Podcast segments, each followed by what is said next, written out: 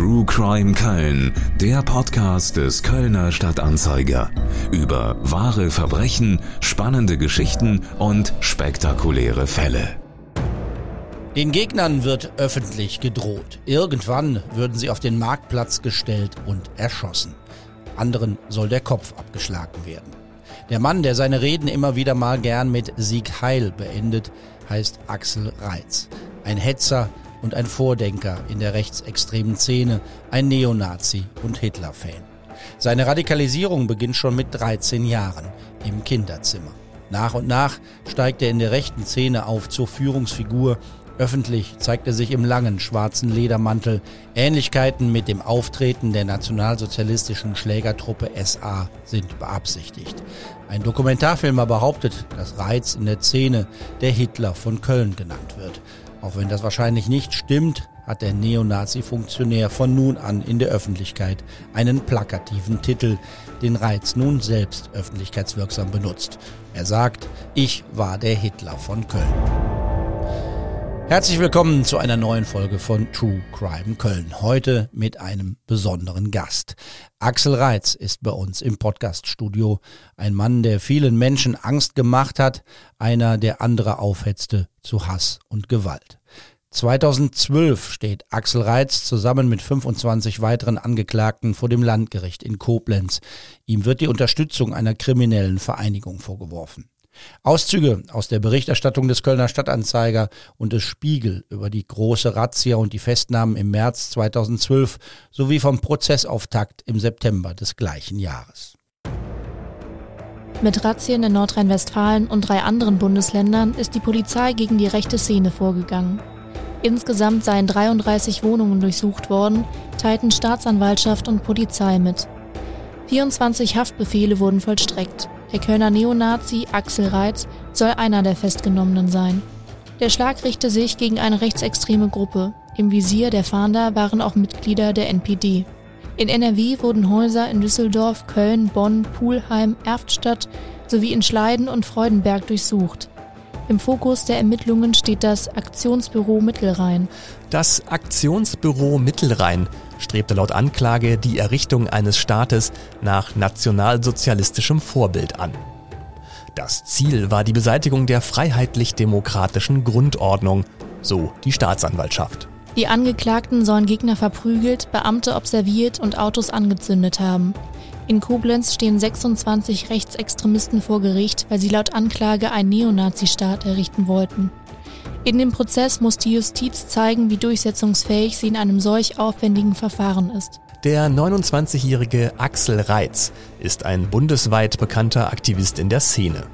Der in Pulheim lebende Hartz-IV-Empfänger, der sich einfach als hauptberuflicher politischer Funktionär bezeichnete und lange Zeit Hitler von Köln genannt wurde, sucht nun offenbar den Absprung aus dem Milieu.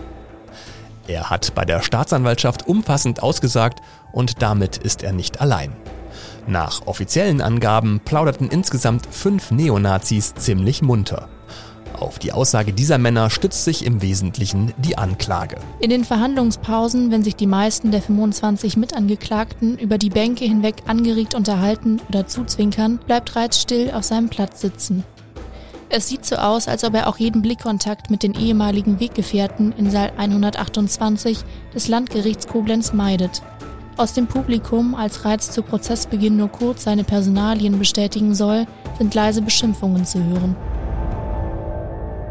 Dieser Prozess, der 2012 in Koblenz begann und sich dann über sieben Jahre hinzog, der war kein Ruhmesblatt für die deutsche Justiz. Vorwürfe gegen 26 Angeklagte, die über 50 Verteidiger mitgebracht hatten, sollten da gemeinsam verhandelt werden. Der Spiegel schrieb damals, im Saal des Landgerichts sei der Durchblick gefährdet. Und damit meinte er sicherlich nicht nur die Tatsache, dass es so viele Beteiligte gab. Einer der Angeklagten war der Kölner Neonazi Axel Reitz. Er ist heute unser Gast hier im Podcaststudio des Kölner Stadtanzeiger. Er hat sein Leben in dem Buch Ich war der Hitler von Köln aufgeschrieben. Reitz ist aus der Szene ausgestiegen und hat sich dafür entschieden, ein Mann der Öffentlichkeit, also eine öffentliche Person zu bleiben. YouTube-Videos und Interviews gibt es in großer Zahl. Früher war er da als Neonazi-Funktionär zu hören und zu sehen, verantwortlich für die Öffentlichkeitsarbeit in eigener Sache. Heute macht er das als Ex-Neonazi. Herr Reitz, wie glaubhaft ist das? Ich bin ja zum Glück nicht nur der Ex-Neonazi, das wäre ein bisschen arm, wenn ich also, nachdem ich jetzt seit 2012 aus dieser Szene raus bin und mich aktiv gegen sie engagiere, nur der Ex-Nazi wäre. Ich bin jetzt der Mensch, Axel Reitz. Und als Mensch ja, habe ich auch erkennen können, dass der Mensch vielfältiger ist als seine Fehler, als seine Missetaten, als eine Ideologie, die er im Kopf hat. Das habe ich mir damals als Neonazi nie eingestanden. Für mich war der Neonazi identisch mit dem Mensch und ich war nur ein guter Mensch, wenn ich ein guter Aktivist für meine Sache war. Habe aber dann erkennen können und auch erkennen müssen, zum Glück, ja, dass es tatsächlich noch mehr gibt, das weit darüber hinausgeht. Und ich glaube an den Rechtsstaat, ich glaube an die Resozialisierung, ich glaube daran, dass Menschen ja, sich sehr schnell verirren können und Menschen auch sehr schnell Fehler begehen können, aber dass es gerade die Stärke ist unserer Demokratie und unserer liberalen Gesellschaft, die von autoritären Staaten und Diktaturen sich unterscheidet, dass Menschen eben nicht für alle Ewigkeit abgestempelt und bestraft werden für die Fehler, die sie gemacht haben. Ich habe mich für meine Fehler entschuldigt. Die Entschuldigung kann man annehmen. Man kann aber auch sagen, nee, interessiert mich nicht. Das ist beides legitim.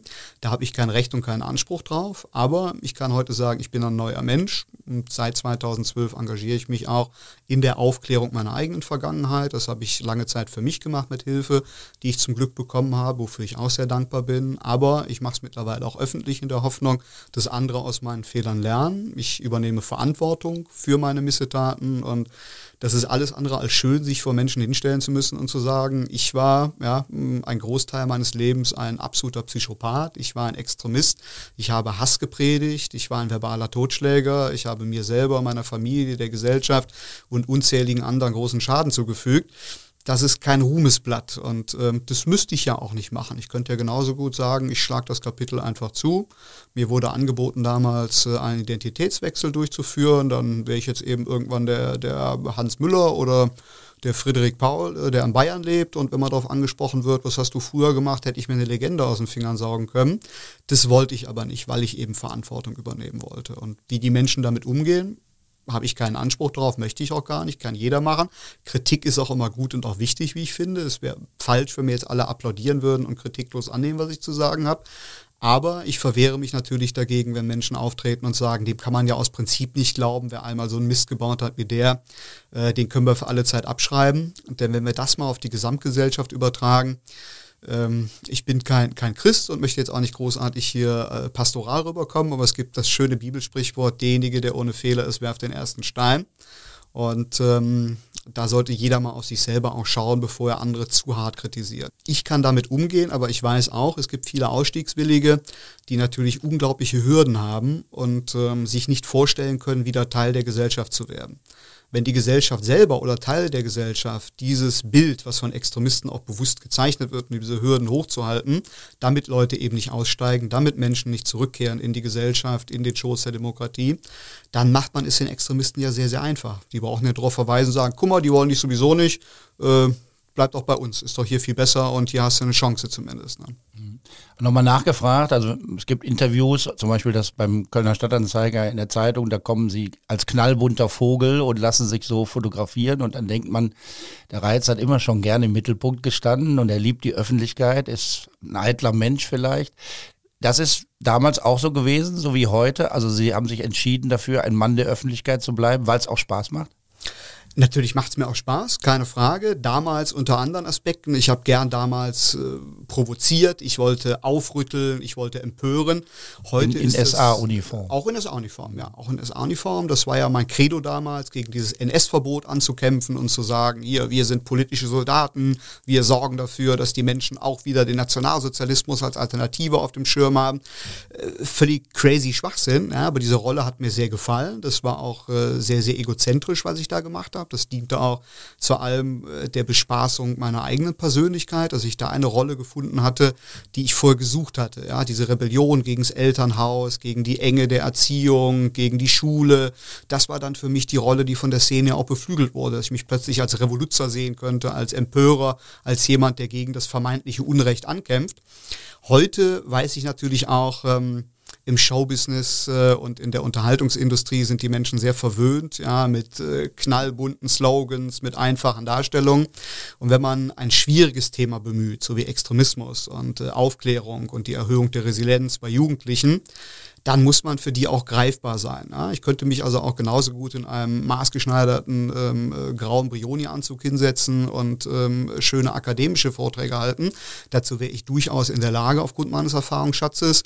Aber das würden sich dann die Leute anhören, die ohnehin schon Bescheid wissen. Und der einfache TikTok-User oder Twitter-Konsument würde sagen, oh, langweilig, schalte ab. In dem Augenblick, wo jemand aber auftritt mit einer knallbunten Krawatte und einem extrovertierten Äußeren, dann kann man auch viel besser die Botschaft transportieren. Also das Auffallen ist für mich auch immer ein Mittel zum Zweck, weil privat bin ich ganz anders. Aber dann stellt sich auch wieder die Frage nach der Glaubwürdigkeit, denn wenn man nur in Anführungsstrichen eine Rolle spielt, ist es vielleicht doch nicht echt es ist ja keine Rolle, ich bin ja authentisch dabei. Man muss ja unterscheiden, der Mittel zum Zweck. Ähm, ähm, ich würde nie irgendetwas erzählen, woran ich nicht glaube. Und das sieht man auch, dass ich auch dann teilweise von sehr linksstehenden Usern und Zuschauern kritisiert werde, weil ich zum Beispiel sage, ich lehne für mich persönlich das Gendern ab. Ja, das ist nichts, was ich mache.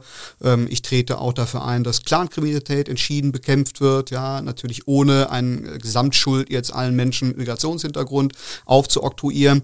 Und das führt sehr schnell dazu, dass man schon sagen kann, kann, oh wie, der ist ja nicht komplett eine 180-Grad-Drehung hingelegt, der steht jetzt nicht ganz weit links, sondern in der Mitte, der vertritt da auch, oh Schreck, oh Graus, konservative Position.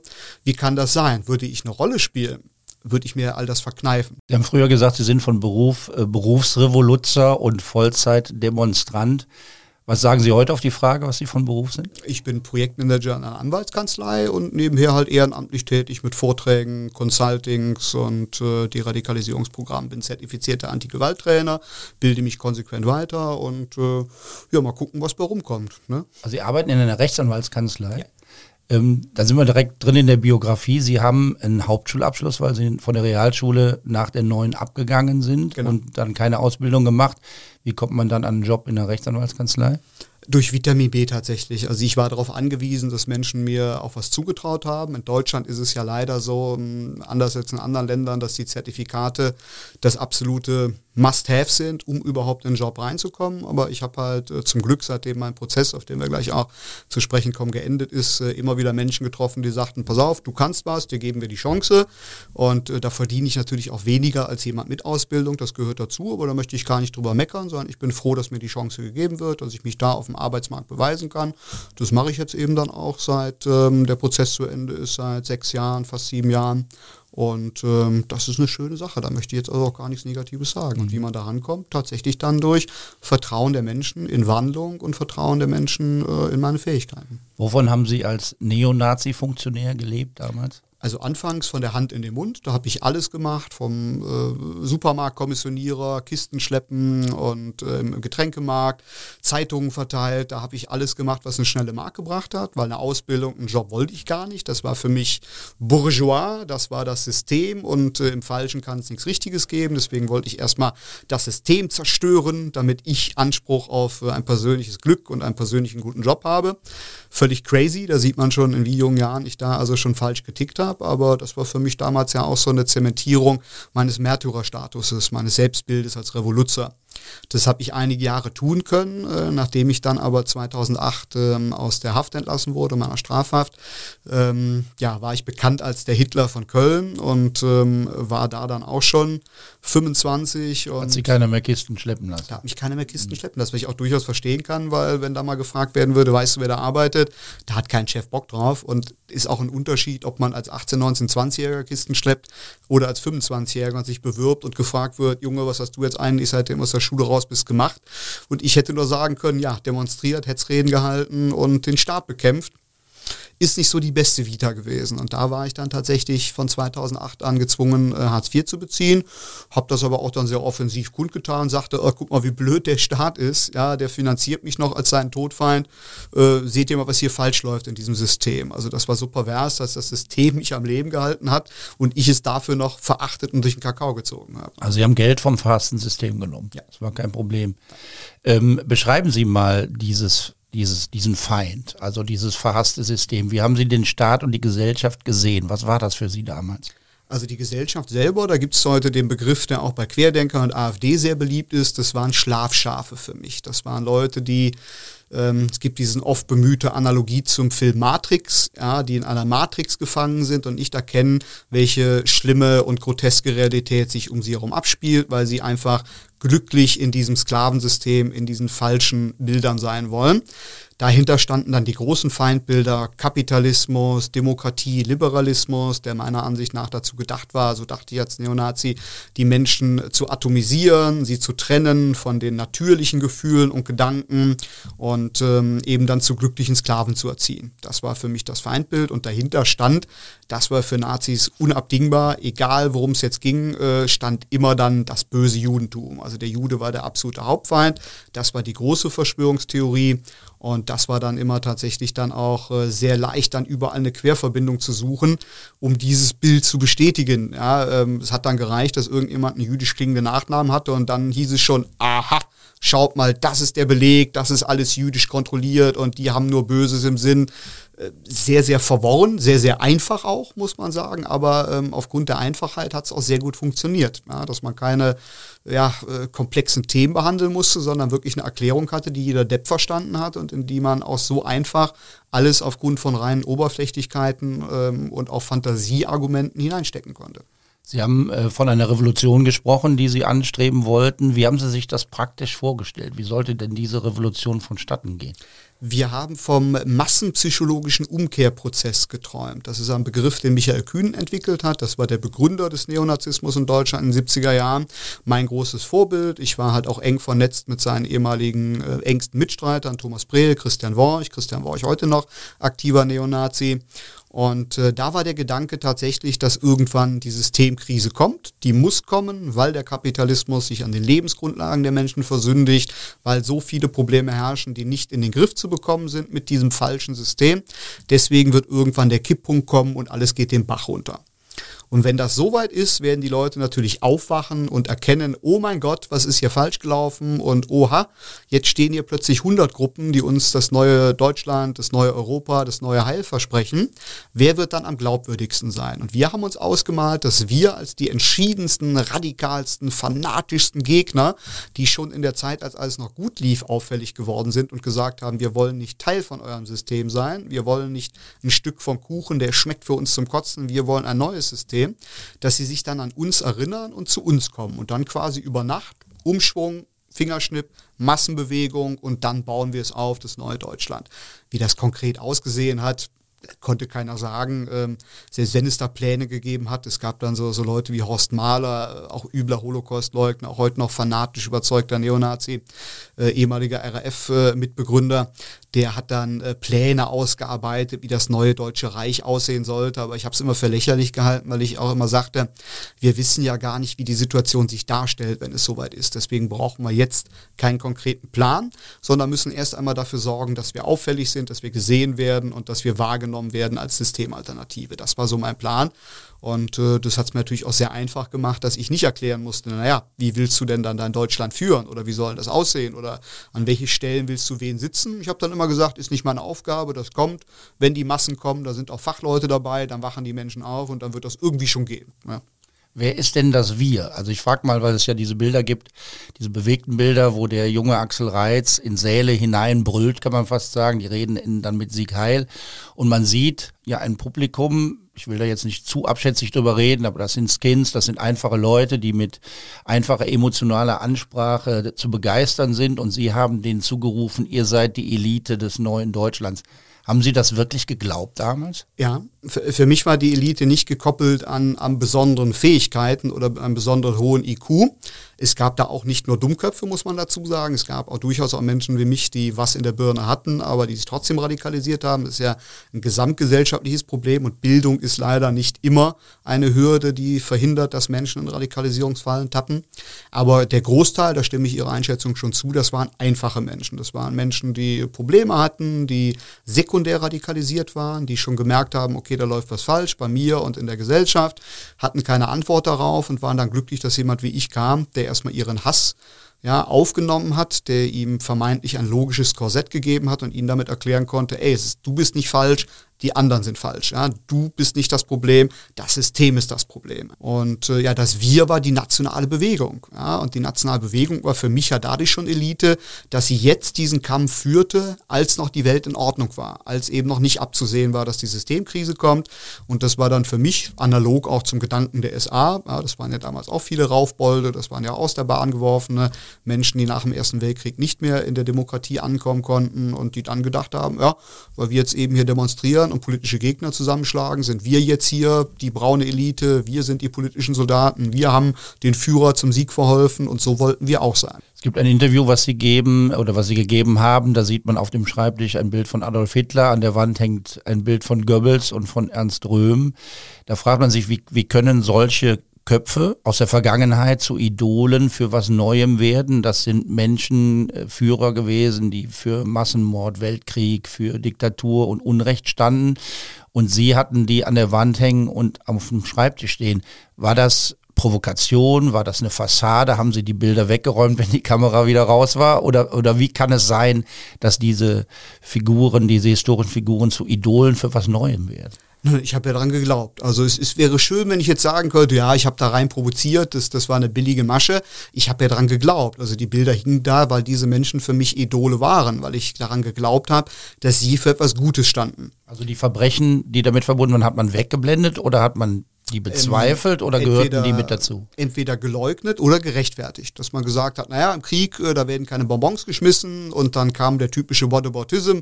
Was haben die Amerikaner gemacht und was haben die anderen gemacht? Was haben die Sowjets gemacht? Ähm, das, das Thema der Schuld war etwas, was man auch nie an sich rangelassen hat, weil man immer den Ausweg gefunden hat in dem Pseudo-Argument, naja, es darf ja nicht offen darüber diskutiert werden. Wenn das alles so wäre, wie behauptet wird, äh, dann könnte man ja auch eine offene Diskussion darüber führen, da wir dafür bestraft werden, dass wir ein anderes Geschichtsbild vertreten, dafür Leute als Revisionisten eingesperrt werden, ist das ja der Beweis schlechthin, dass das alles nicht stimmen kann, was da erzählt wird. Und dann betreibt man ganz klar Cherry-Picking. Dann hört man das, was man hören will, von Leuten, die genau das verbreiten und alles andere andere blendet man aus. Oder hat dann eben die Verschwörungstheorie der Historiker, der Pressevertreter, der hier recherchiert hat, der ist Teil der, der gegnerischen Bewegung, der weiß es entweder nicht besser, weil er ein Schlafschaff ist, weil er nicht alle Informationen kennt, weil er nicht umfassend informiert ist, ja, so wie wir, wir wissen ja alles, oder aber indem er einfach sagt, ja, der lügt bewusst, ja, der will uns eben äh, in Misskredit bringen, die haben Angst davor, dass eben die Idee, die für die Welt das Paradies auf Erden verheißt, äh, verhindert wird. Und dazu müssen sie natürlich den ersten Versuch auf deutschem Boden schlecht machen, anstatt die vermeintliche historische Wahrheit kundzutun. Und das war auch sehr simpel, aber es war ein bequemer Ausweg. Man, man musste das ja dann nicht mehr verteidigen. Man konnte einfach sagen, kann ich nicht drüber diskutieren, ich werde dafür bestraft, lass mich damit in Ruhe und äh, Ende aus Mickey Mouse. Ja. Zu sagen, im Weltkrieg sind nicht nur Bonbons geworfen worden, ist eine ziemlich üble Verharmlosung, finde ich. Ist recht, wenn man bedenkt, dass Terror und Verfolgung ja lange vor dem Beginn des Zweiten Weltkriegs begonnen haben. Haben Sie auch das völlig ausgeblendet? Nee, das war dasselbe, was wir gemacht haben, wenn wir auf unsere Gewalt angesprochen wurden. Das war natürlich immer nur dann die Abwehrreaktion gegen die anderen, die viel schlimmer sind.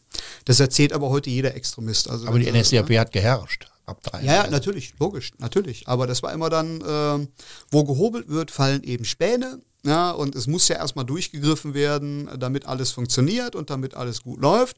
Und ähm, damit hat man kein Problem gehabt. Das war sehr paradox. Also mein Einstieg in diese Szene äh, führte mich dahin, weil ich den Drang hatte nach äh, individueller Freiheit, dass ich gehört werden wollte, dass ich etwas sagen durfte, ohne runtergebuttert oder mundtot gemacht zu werden.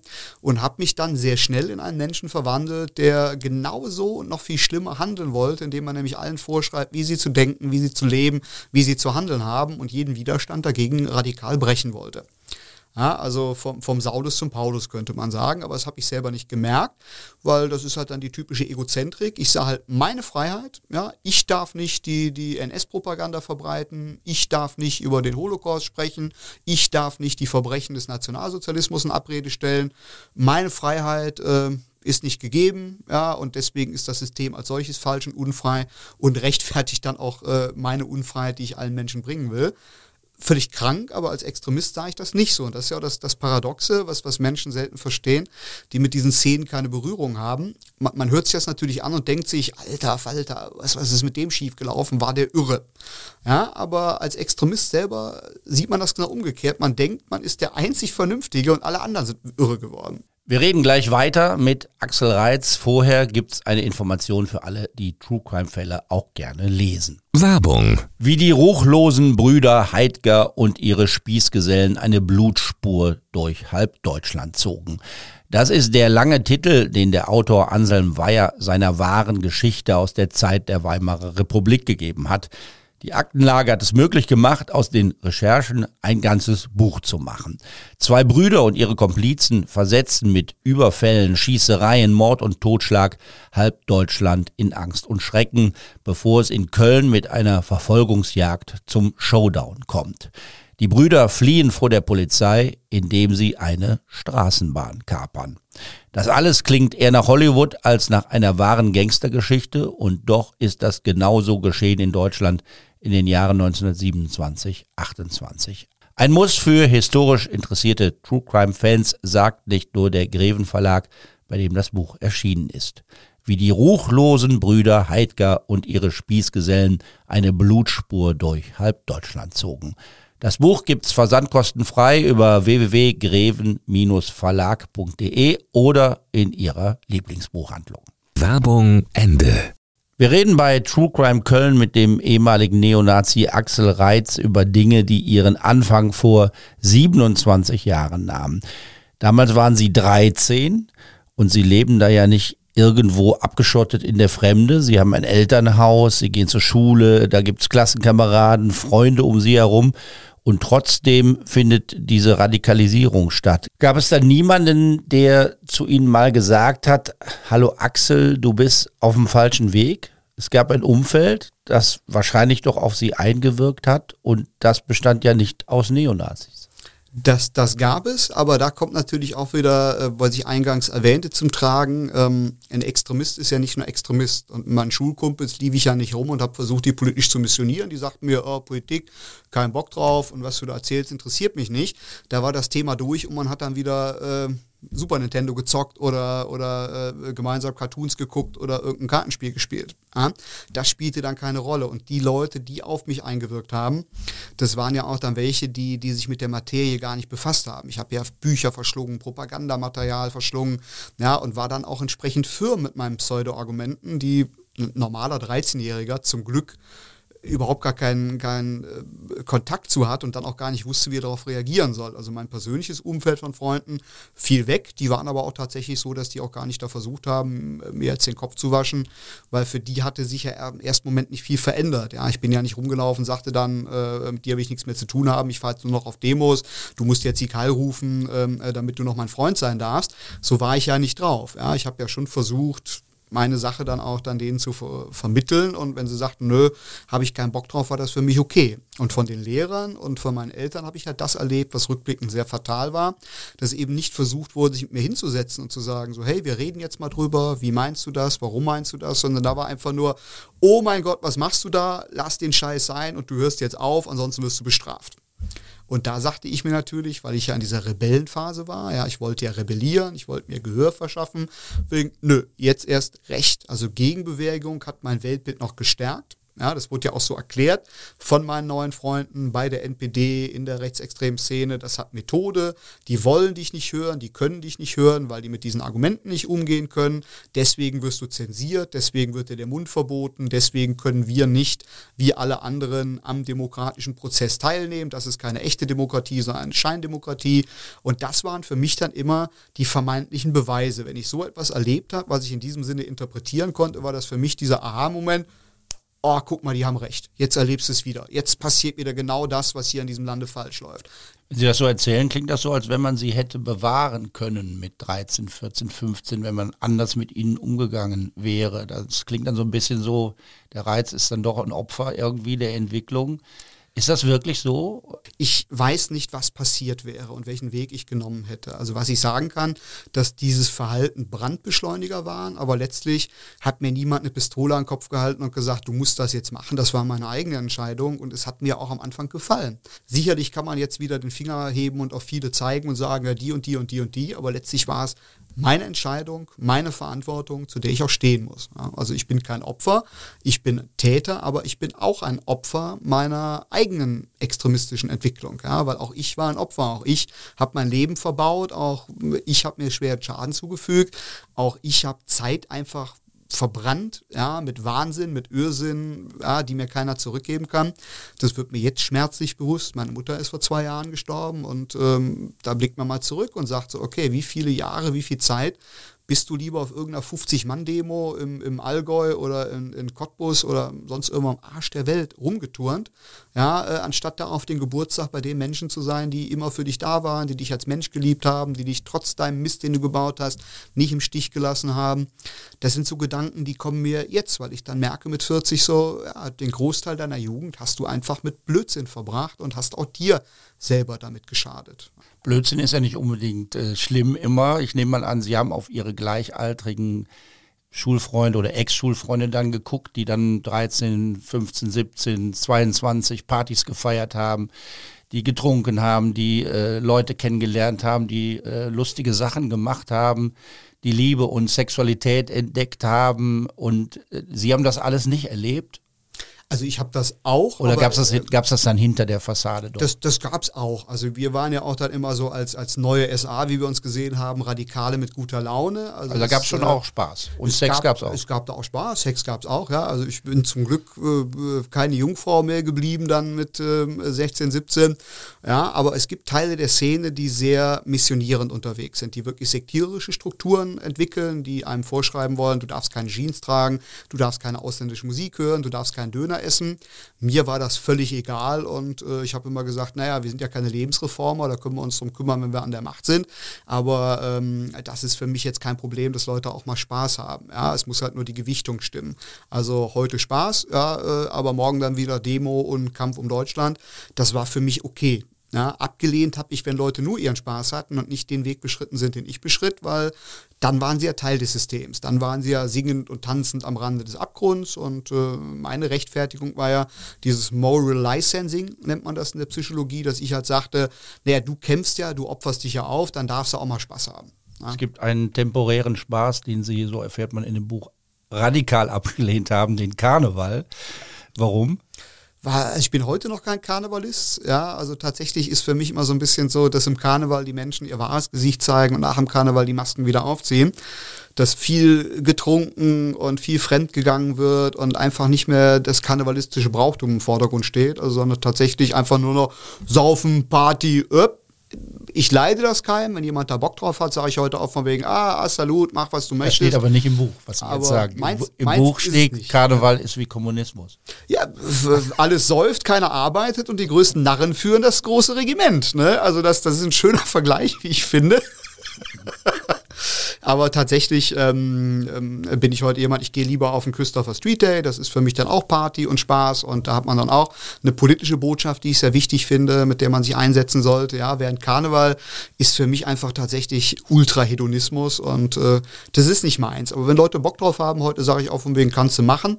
Nur für mich war es damals ja dann als Neonazi, auch als Sektierer, der ich war, als der ich mich nicht gesehen habe, immer auch ein Beleg dafür, ach guck mal, wie hemmungslos und, und wie die hier saufen und und äh, stilos und äh, das soll jetzt das Deutschland sein und das hat ja gar keine Würde. Besser waren die Rechtsrockkonzerte meiner Kameraden auch nicht, besser war es auch nicht, was wir gemacht haben, aber es war natürlich immer sehr leicht, sich selber zu entschuldigen, indem man einen Finger auf andere gezeigt hat. Ne? Wenn wir in Ihrer Biografie ein bisschen weitergehen, also von der Jugend weg, dann kommen wir zu dem, was Sie eben schon angedeutet haben, der ersten Haftstrafe. Das muss man vielleicht nochmal so ein bisschen erklären. Es gibt ähm, vielleicht auch fürs Verständnis für die Frage, wie man heute mit Extremismus umgeht. Sie haben mehrfach vor Gericht gestanden, auch als Jugendlicher. Es gab Ermahnungen, es gab Sozialstunden, aber es gab eigentlich nichts, was richtig wehgetan hat. Und so war es für Sie, glaube ich, ein bisschen überraschend, als Sie dann ähm, auf einen Richter in Bochum trafen, 2005, der so gesagt hat, so jetzt Reiz ist vorbei mit den Glacé-Handschuhen, jetzt kriegst du mal eine Haftstrafe. Sie hatten eine Demo, auf einer Demo gesprochen gegen den Bau einer Synagoge in Bochum und offen antisemitisch dort gehetzt und dann sind sie hart bestraft worden.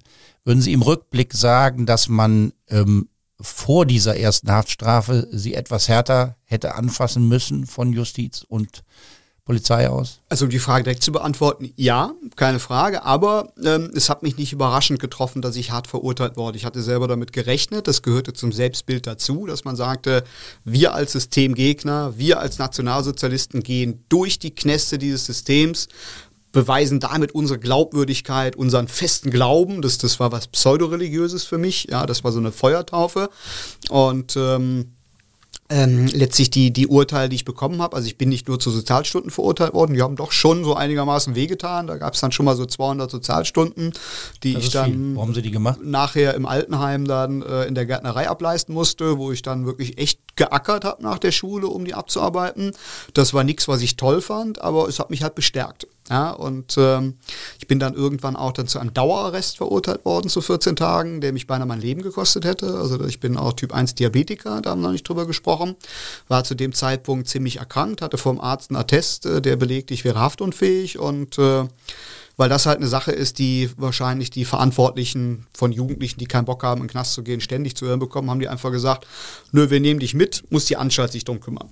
Und da wäre ich beinahe gestorben. Da habe ich meinen Vater noch anrufen dürfen, informieren. Der hat von außen die Polizei gerufen, die mich dann da rausgeholt hat. Dann lag ich erstmal zwei Wochen auf der Intensivstation. Also das hat mir schon zu denken gegeben, aber nicht in dem Sinne, dass ich dann selbst reflektiert gesagt hätte, du bist ja verantwortlich, du bist ja schuld. Du wolltest rumlaufen, gegen das NS-Verbot kämpfen mit Hassbotschaften und mit Hakenkreuzaufklebern. Hättest du das nicht gemacht, wärst nicht in die Situation geraten, sondern für mich war das ja wieder die Erklärung, ach guck mal, das System, äh, das lässt mich lieber umkommen, weil ich so eine Gefahr bin als Verkünder der vermeintlichen Wahrheit und der vermeintlich besseren Politik. Das gehörte alles dazu und deswegen kann ich heute auch sagen, auch wenn ich früher härter bestraft worden wäre, hätte das vermutlich im ersten Moment nichts gebracht, sondern mich weiter bestärkt. Das ist dann tatsächlich so eine schlimme Dynamik, die da stattfindet, wenn man sich einmal so abgekapselt hat und einmal auch in seinem Weltbild diese Strafen in einen anderen Kontext stellt, als wie sie eigentlich gedacht sind, ist es sehr schwer, jemanden rauszuholen. Ich denke aber, wenn ich frühzeitig härter bestraft worden wäre, dass das vielleicht doch noch ähm, mir zumindest auf der Ebene hätte etwas vermitteln können, dass der Staat nicht wehrlos ist, nicht hilflos ist, dass es Konsequenzen hat, was ich mache und mich vielleicht auf ganz praktischer Ebene ja, dazu gebracht hätte, mich selber zu hinterfragen, willst du diese Konsequenz in dieser Deutlichkeit tatsächlich spüren? Wir brauchen eine wehrhafte Demokratie, wir brauchen einen Rechtsstaat, der seine Feinde bekämpft, auch offensiv bekämpft. Ja, es ist nicht immer das beste Mittel, einfach nur wegschließen, weil das ändert die Probleme nicht. Aber es kann natürlich auch nicht sein, dass Leute äh, einen Freifahrschein bekommen, wenn sie Hass propagieren und wenn sie gegen die Demokratie ankämpfen. Aber wichtiger ist es da tatsächlich von der Gesellschaft ähm, zu erkennen, dass ein Aktion wichtiger ist als eine Reaktion. Ja, dass man vorher schon die Probleme erkennt, die wir alle haben, die wir seit der AfD spätestens in der Gesamtgesellschaft haben, wo auch dann der, die Corona-Pandemie ein Brandbeschleuniger war, mit Radikalisierung, die Menschen ja in der Mitte radikalisiert hat, von dem man nie davon ausgegangen wäre, dass sie einmal anfällig für diesen Wahnsinn wären, für den ich anfällig geworden bin.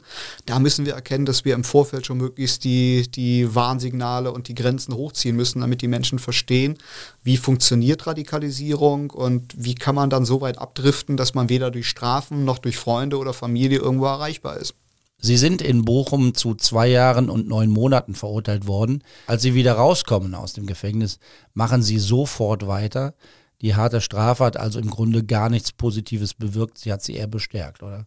Richtig, die, die Haft hätte, das sage ich rückblickend, äh, vielleicht was bewirken können, weil ich war schon zu dieser Zeit äh, schon ein bisschen ausgebrannt. Also es ist schon äh, ja keine Spaßveranstaltung Extremismus, sondern man ist ja in einem, einem Dauereinsatz. Man glaubt ja, man muss die Welt retten und man darf nicht schwach sein, man muss ankämpfen gegen die vielzelligen Feinde. Und ähm, ich sage immer, die Szene ist halt auch nicht so, wie man sie sich vorstellt oder wie Propaganda es vermittelt. Alles eine starke, zusammenhaltende Gemeinschaft. Das ist so ein bisschen wie Game of Thrones auf Wish bestellt. Jeder gegen jeden und ähm, ich sag's immer, die Szene träumt davon, ein Volk an Reich an Führer. Die Realität ist kein Volk, kein Reich, aber tausend Führer. Ich habe auch schon erkannt gehabt zu diesem Zeitpunkt, naja, jetzt immer nur wirklich sich äh, ja mit Nebenjobs über Wasser zu halten und keine Perspektive zu haben, angewiesen zu sein, dass ja einer mal einen 20er zusteckt, damit du was zu essen kaufen kannst, ist jetzt nicht so ein prickelndes Leben. Ja, zwar Revoluzer, yeah, aber ist vielleicht doch besser, wenn man sich da irgendeine Perspektive schafft. Und ich habe gedacht, im offenen Verzug, der ist ja auch darauf ausgelegt, ähm, für Erstverbüßer, die nicht gewalttätig waren, so wie ich, ihnen dann eine Perspektive zu ermitteln, indem man dann eben Arbeit findet, Arbeit vermittelt bekommt, Ausbildung machen kann. Ähm, habe dann die Aufnahme in Attendorn hinter mich gebracht und es hieß es von wegen, ja, der Direktor möchte mit Ihnen sprechen. sprechen. Und ich dachte mir, ja gut, der macht dir jetzt eine Ansage, halt dir die Füße still, hier nicht rumhetzen, keine Propaganda verteilen, hast ja eh nicht vor, alles easy.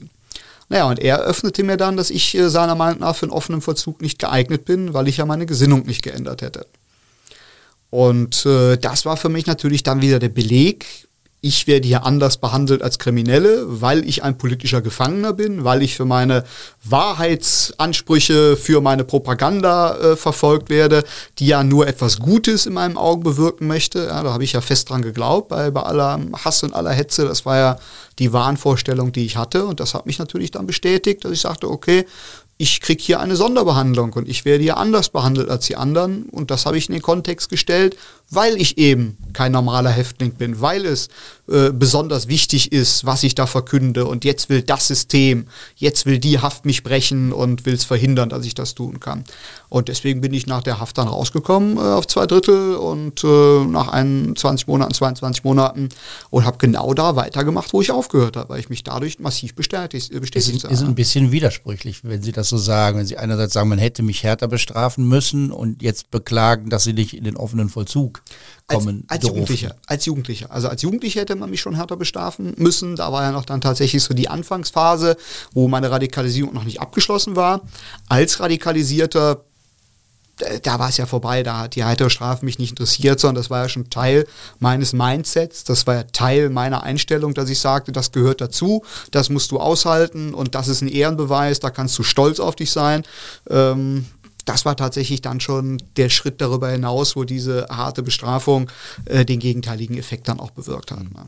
Sie haben eben schon so ein bisschen über das Thema Gewalt gesprochen. Ähm, Sie selbst sind nie wegen irgendwelcher Gewaltdelikte angeklagt worden und ähm, wie es heißt, oder so schreiben Sie es auch in dem Buch, äh, haben selbst immer eher dafür plädiert, die Gewalt zu lassen. Ähm, war das äh, eine, eine echte Überzeugung oder eher eine taktische Frage? Sowohl als auch. Also mir war ja schon klar, wir stehen einer Welt von Feinden gegenüber, die können wir nicht alle erschlagen, die müssen wir überzeugen. Das war ja mein Wunsch und Wille. Ich wollte ja die offene Teilhabe als bekennender Nationalsozialist am Diskurs, weil ich der Überzeugung war, wenn die Menschen mitbekommen, was wir zu erzählen haben, schließen sie sich uns an, spätestens wenn hier irgendwann mal Not am Mann ist. Auf der anderen Seite habe ich, war ja verbaler Totschläger. Ja, wenn ich auf einer Demo eine Hetzrede gehalten habe, dann habe ich natürlich nicht meinen Kameraden gesagt, hey, Love and Peace und, und ähm, kommt gut miteinander aus, sondern wer sich uns entgegenstellt und wer meint, uns äh, die Faust entgegenzurecken, dem brechen wir die Faust auf, dem werden wir zeigen, wir stehen hier und kein anderer. Das ist natürlich Gewalt. Das ist natürlich ganz klare verbale Aggression, die ich da auch dann rausgekotzt habe und wo ich auch Leute mit negativ beeinflusst habe. Ja, also es ist schon ähm, ja immer auch dann so von Heuchelei geprägt, dieser Extremismus, dass man für sich selber etwas in Anspruch nimmt, was man in der Realität gar nicht macht. Aber man hat ja immer eine Rechtfertigung. Man hat ja dann die Rechtfertigung, wenn mich jetzt auf einer angesprochen hätte und sagte, okay, du willst ja keine Gewalt, ja, du sagst ja, das ist nicht das, was du, was du willst, aber deine Reden zielen doch auf diese Gewalt ab dann hätte ich gesagt, ja, in diesem Kontext von, von Leuten, die zuerst Gewalt anwenden, die schmeißen mit Steinen auf uns und die greifen uns an, sollen wir da Pazifisten sein, dann wären wir über den Haufen gerannt. Nee, hier müssen wir uns ja durchsetzen, hier müssen wir Stärke zeigen, hier müssen wir dominant sein, weil es dem Zweck dient, danach dann den großen Frieden zu schaffen. Muss dazu sagen, ich bin auch mehrfach überfallen worden, zusammengeschlagen worden, wurde auch äh, mitunter lebensgefährlich verletzt. Ähm, das macht ja auch was in der Binnenperspektive mit einem. Ja, also man denkt ja dann auch nicht von wegen, okay, das sind die lieben anderen, die da stehen und wenn dir so ein Pflasterstein am Kopf vorbei ähm, saust und so, ach, geh darüber hinweg und lächel das weg.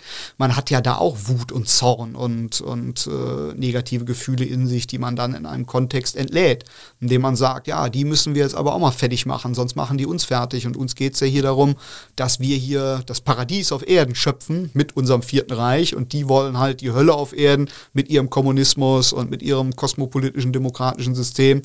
Aber Ihnen ist schon klar, dass äh, es Menschen gibt, die zu Opfern von rechter Gewalt geworden Natürlich. sind, weil sie eine Rede auf irgendeiner Kundgebung gehalten haben und Leute angestiftet haben. Natürlich, logisch, das ist mir vollkommen klar, dass ich halt jemand war, der ins, ins lodernde Feuer, was sich ausbreitet, Benzin gegossen hat und das auch wollte.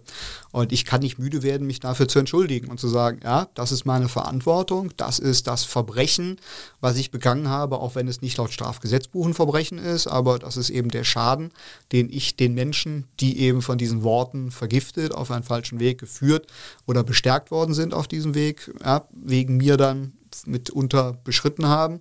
Und deswegen bin ich ja auch in der Prävention aktiv. Im November 2011 werden die furchtbaren Taten des NSU bekannt, der Terrorgruppe Nationalsozialistischer Untergrund. Sie ist verantwortlich für zehn Morde, darüber hinaus für Mordversuche, Überfälle und Anschläge, darunter der Anschlag in der Kölner Propsteigasse und der Nagelbombenanschlag in der Kolbstraße.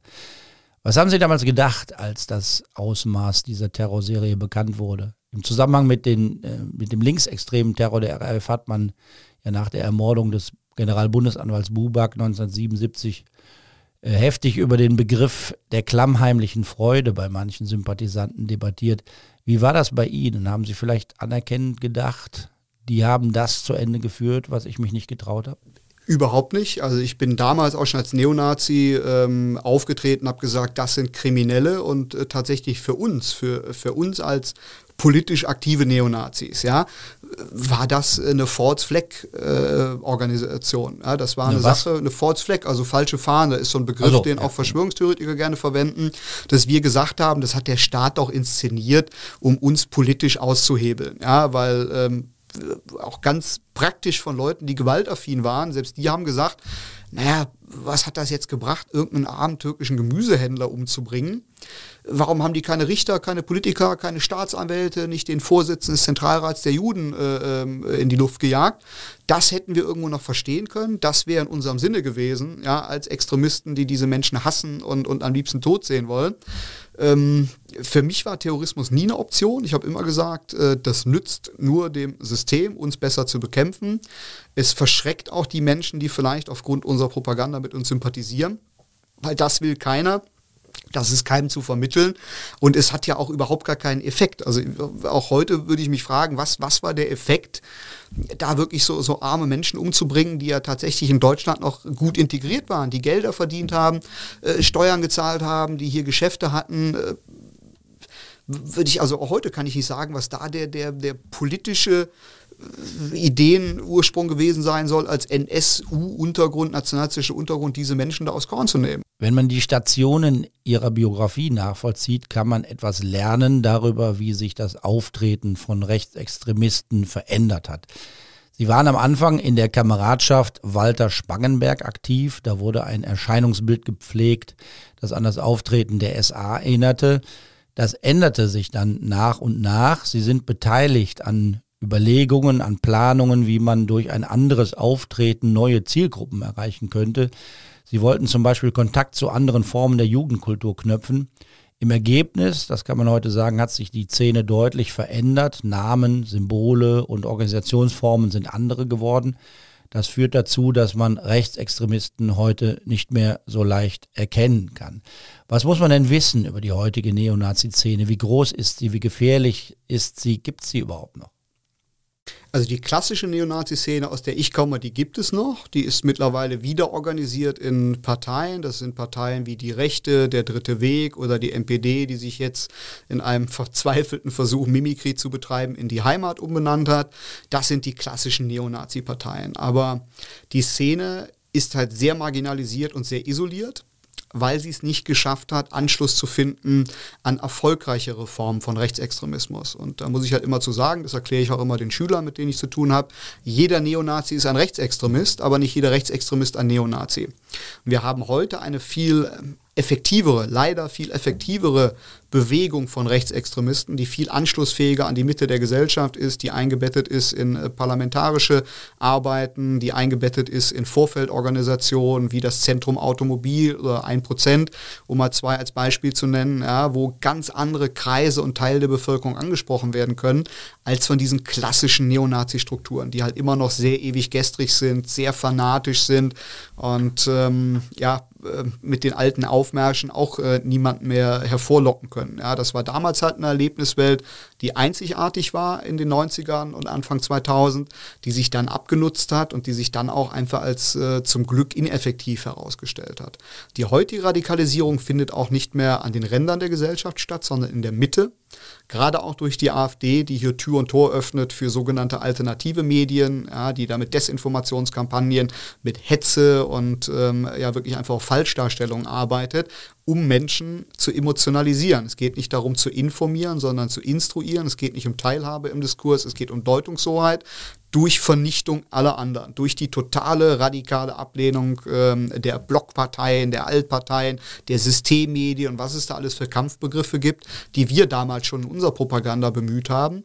Nur zum Glück nicht so erfolgreich, wie es jetzt durch die AfD, durch die neue Rechte und äh, durch Mischformen die entstehen, geschieht. Ja, wir haben ja gerade in der Pandemie gesehen, dass die Querdenkerbewegung sich ja eben nicht nur aus klassischen Rechtsextremen zusammengesetzt hat, die liefen da mit ihren Reichsfahnen auch mit, sondern da kamen plötzlich Leute, die man niemals in diese Ecke irgendwie verortet hätte und mit denselben Parolen und denselben Leuten dann Schulter an Schulter marschiert sind, um sehr gefährliche Gedankengänge unter falschen Narrativen in die Welt hinaus zu posaunen. Ne?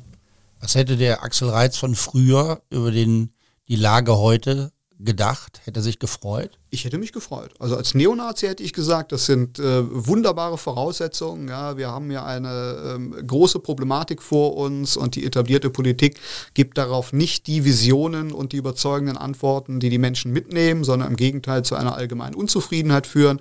Und mein Credo war immer, wo diese Unzufriedenheit ist, muss ich sie anstacheln, muss ich zu, zu einem revolutionären Willen entfachen, dass sie dann in Systemgegnerschaft überschwappt und äh, die Leute dann mit mir gemeinsam gegen das System marschieren. Und in Ansätzen haben wir das leider erleben müssen. Mit den Corona-Protesten haben wir das erleben müssen, mit den AfD-Veranstaltungen, die da stattgefunden haben. Da gibt es die Systemgegnerschaft schon. Da gibt es die Systemgegnerschaft, die auch mittlerweile repräsentativ für die Gesamtpartei ist. Also ähm, selbst ein als äh, vermeintlich liberal geltender Landesverband wie NRW hat ein Matthias Helferich äh, als Spitzenfunktionär, der sich selber das freundliche Gesicht des Nationalsozialismus nennt, oder der demokratische Roland Freisler. Ja, also da sieht man schon, wohin die Reise geht mit der Gesamtpartei. Partei. Das ist nicht mehr von der NPD, die ich noch kenne, aus dem Jahre 2011, 2012 zu unterscheiden, was unter dieser Partei mittlerweile verbreitet und propagiert wird. Das muss man auch ganz klar sagen. Die wollten selbst in die AfD eintreten. 2013. Also 2013, muss man dazu sagen, war ich ja gerade mal ein Jahr ausgestiegen, war gerade dabei herauszufinden, wer bist du und was willst du und habe da schon erkannt, okay, der Extremismus, den du vertreten hast, der war falsch, der war fatal und wollte da so in meiner damals naiven Vorstellung dann gerne eine Partei unterstützen, wo ich sagte, okay, die könnte vielleicht so ein demokratisches Auffangbecken werden, so eine Brandmauer, dass Leute dahin kommen, die konservativ sind, die rechtsdemokratisch sind, die aber nicht in den Extremismus, nicht in den Rassismus, nicht in die Systemgegnerschaft wollen. Ich bin dann natürlich nicht aufgenommen worden, war auch dann ganz froh die darüber. Wollten Sie nicht? Ja, die wollten mich nicht. Nee, nee, ist das im Rückblick ein Glücksfall? Oder? Das ist ein absoluter Glücksfall, weil ich war damals ja noch nicht gefestigt, so wie ich es heute bin. Ich habe ja damals damals noch nicht vollumfassend verstanden, was für Tendenzen und was für Probleme ich hatte, die mich in Extremismus getrieben haben. Und die Partei hat sich ja dann über die Jahre hinweg massiv radikalisiert, ist ja in dieselben Fallen getappt, wie ich als junger Mensch schon getappt bin. Und äh, ich weiß nicht, was aus mir geworden wäre, wenn die mich mit offenen Armen empfangen hätten und gesagt hätten, oh Mensch, super, du kannst ja mitmachen. Also es könnte durchaus sein, dass ich dann heute ähm, auch wieder völlig radikalisiert und aus der Bahn wäre und mich dann trotzdem auf der vermeintlich richtigen Spur wählen würde, indem ich dann einfach einfach nur gesagt hätte, ja, du bist ja kein Nazi mehr. Wenn du kein Nazi bist, Problem erledigt. Und deswegen sagte ich ja, es reicht nicht, die Ideologie abzulegen, sondern man muss die Eigenverantwortung übernehmen, muss erkennen, was hat mich überhaupt da reingebracht. Man muss sagen, zu dem Zeitpunkt, wo Sie über die AfD-Mitgliedschaft nachdenken, läuft immer noch der Prozess in Koblenz, mit dem wir diese Folge von True Crime Köln begonnen haben. Ihr Weg aus der Szene hat bereits vor der erneuten Verhaftung begonnen. So schreiben Sie es in Ihrem Buch. Diese Verhaftung im Jahr 2012 kommt für Sie überraschend. Der Vorwurf lautet Unterstützung einer kriminellen Vereinigung. Und diese kriminelle Vereinigung soll das sogenannte Aktionsbüro Mittelrhein gewesen sein. Zentrale der Gruppe war das sogenannte Braune Haus in Ahrweiler. Und sie sollen ein Berater des Kopfes dieses Aktionsbüros gewesen sein. Es beginnt in Koblenz ein Mammutprozess. Ich habe es ja am Anfang gesagt, es war kein Ruhmesblatt für die Justiz. Für sie war die Situation eine ganz besondere. Sie sind dabei auszusteigen, sie verlassen die Szene und das ist dann in der Szene auch kein Geheimnis. Und um sie herum sitzen auf der Anklagebank die alten Weggefährten. Und das dauert jahrelang und sie müssen Woche für Woche hin. Naja, also ich war ja auf dem Präsentierteller. Ich war ja dann äh, nicht mehr der Hitler von Köln für meine Kameraden, sondern der, der, Judas von Köln. Das ist mein neuer Name, der auch heute noch gern verwendet wird.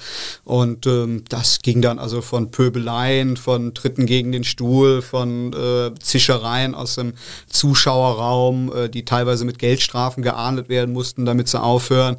Ähm, ja, also bis hin auch zu, zu ähm, körperlichen Bedrohungsszenarien Szenarien auf dem Weg zum, zum Prozess. Da war also alles schon dabei. Und das war natürlich auf der einen Seite sehr, sehr schwer. Man wurde ja immer auch dann wieder in diese Zeit zurückgeworfen, von der man sich jetzt zu emanzipieren begann, ja, und ähm, hat natürlich dann auch ja eine ungeheure Stresssituation gehabt muss dazu sagen, die Angeklagten waren zum Teil äh, sehr gefährliche Leute darunter. In dem Augenblick, wo mir so ein riesen Fadenkreuz auf die Stirn gemalt wurde und ich dann der große Verräter war und äh, der große Umfaller und äh, der Judas von Köln, äh, war natürlich nochmal was anderes, als wenn ich einfach gesagt hätte, ach hier, ich habe keine Lust mehr mitzumachen und ich halte jetzt die Klappe und gut ist.